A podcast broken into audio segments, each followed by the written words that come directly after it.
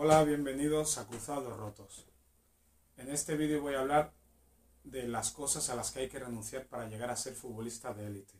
No es obligado renunciar a ellas, pero posiblemente tengas que renunciar a muchas, muchas de ellas. Número 1. Olvídate de las extraescolares. Olvídate de jugar en el equipo del colegio con tus amigos. Olvídate de irte de colonias. Olvídate de irte de campamento. Olvídate de ser niño. Olvídate de chiquillerías. Olvídate de pataletas. Cuando estás en un equipo exigente, sea de la categoría que sea, te exigen con un te exigen como si fueras un hombre.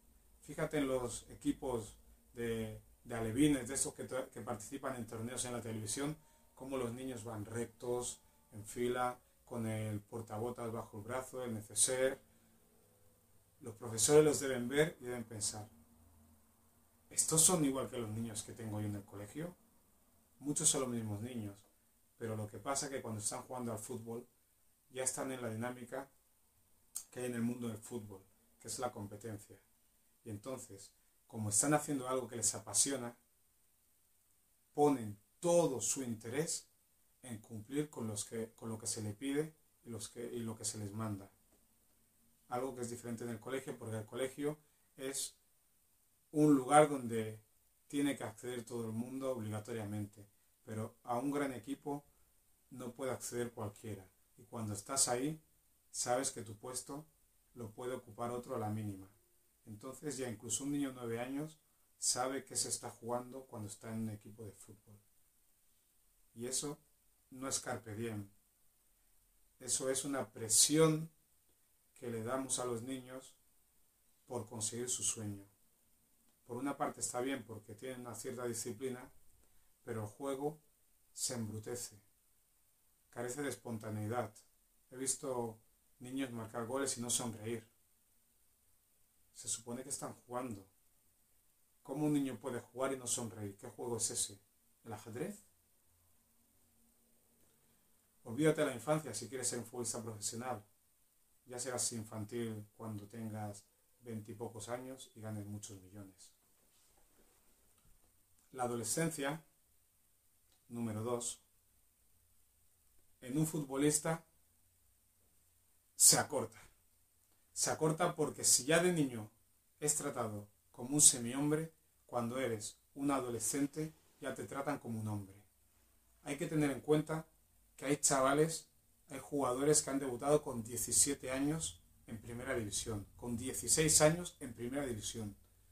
Mirad a vuestro alrededor y fijaros en cualquier chico de vuestra familia que tenga 16 años. ¿Os lo imagináis delante de 60.000 espectadores silbando, aplaudiendo, endiosándole, 16 años, 17 años, 18 años, 18 años apenas ni trabajamos ya, no es como antiguamente que se trabajaba con 14 años, ahora con 18 años no trabaja la mayoría de chavales. En cambio, un futbolista ya está trabajando desde los 16, los 17. Una vez que te empiezan a pagar, ya estás trabajando. Entonces ya deja de ser un chaval ya se te trata como un hombre. Y eso no es fácil de asimilar. No es fácil de asimilar porque cuando tus amigas están descubriendo a las chicas, tú tienes que ir a entrenar. Entonces, dejas de ir mucho con ellos porque el sábado ellos van a salir a dar una vuelta y tú te tienes que quedar porque tienes que estudiar. No, no porque tienes que estudiar, porque tienes que jugar. No es fácil, pero en el momento que lo estás haciendo, lo ves como natural y necesario si quieres seguir prosperando. Pero luego, cuando pasan los años, ves que te has perdido cosas. Pero claro, para perder, para ganar cosas tienes que perderte también otras. No puedes tenerlo todo. No puedes intentar ser profesional y vivir como un chaval que, que se va a tirar estudiando en la universidad hasta los 24 años mientras sus padres le pagan la casa.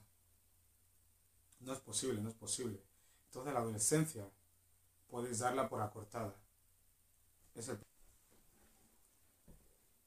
Cuando te metes en el mundo del fútbol,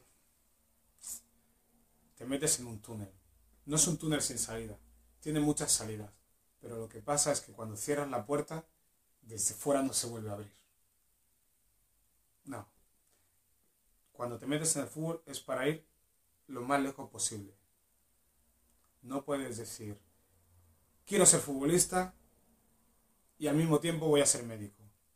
Futbolista y camarero. Sí, puede serlo, pero para jugar en tercera división o segunda B. Ya ni para segunda A. Tú si eres futbolista, solo eres futbolista. No puedes tener dos profesiones. Puedes montar negocios, pero en, en la cabeza del futbolista, en los primeros años no, no está esa idea instaurada. No vas pensando en montar negocios así por así. Estás pensando solo en jugar, en afianzarte, en estar en buen equipo, en ser el mejor jugador posible, en explotar todas tus habilidades y en jugar. Jugar, jugar y jugar. Y pasan tantas cosas durante una temporada que a veces es muy difícil pensar en otra cosa.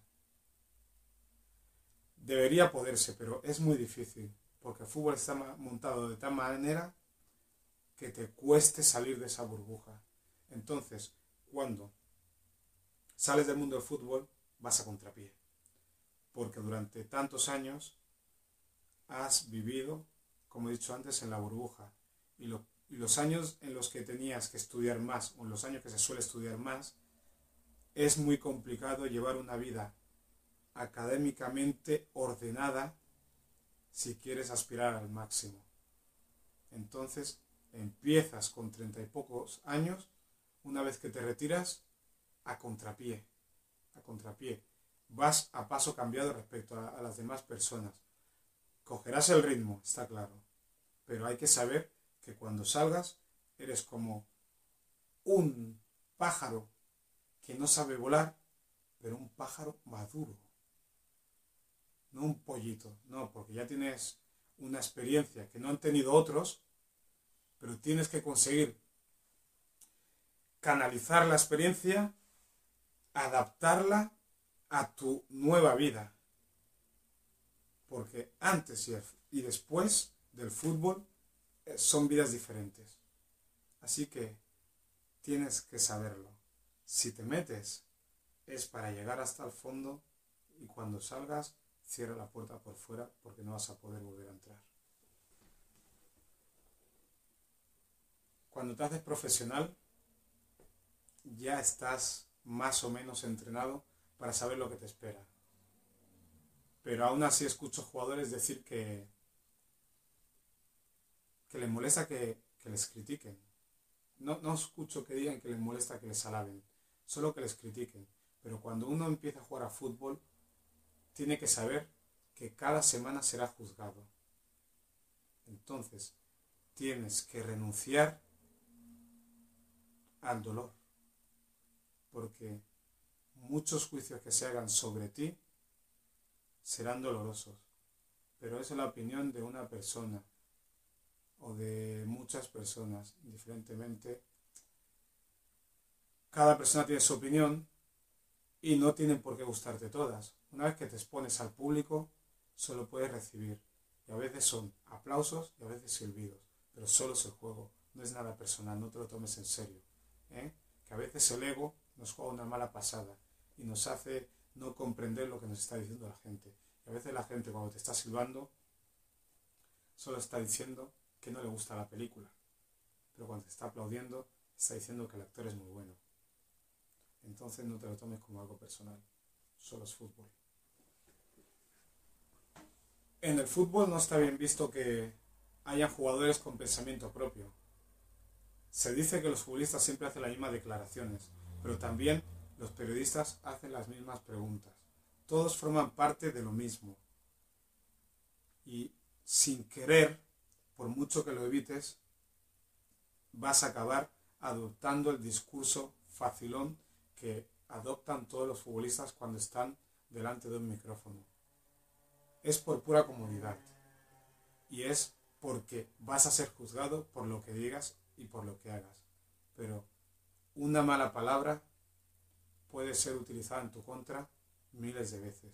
Por eso los jugadores en general se centran en un discurso estéril que no comprometa a nadie, a nada ni a sí mismos. Así que, si quieres ser futbolista profesional y no quieres ser un tipo diferente, estás obligado a renunciar del pensamiento propio en público.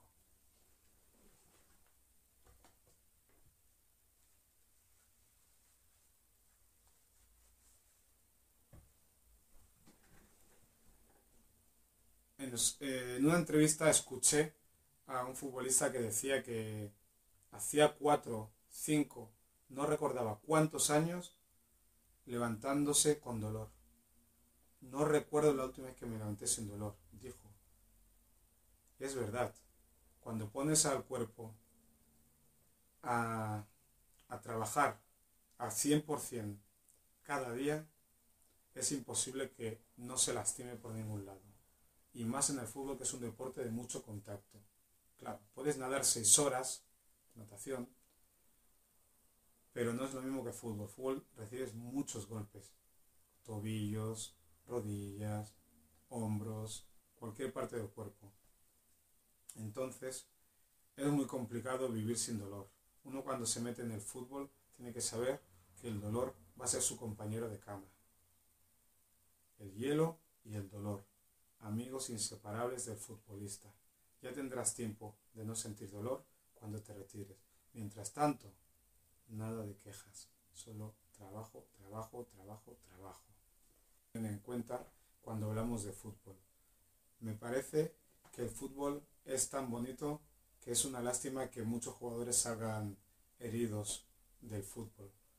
Pero si entrásemos con algunas nociones de los aspectos no tan positivos, creo que estaríamos más prevenidos para decir adiós en su momento.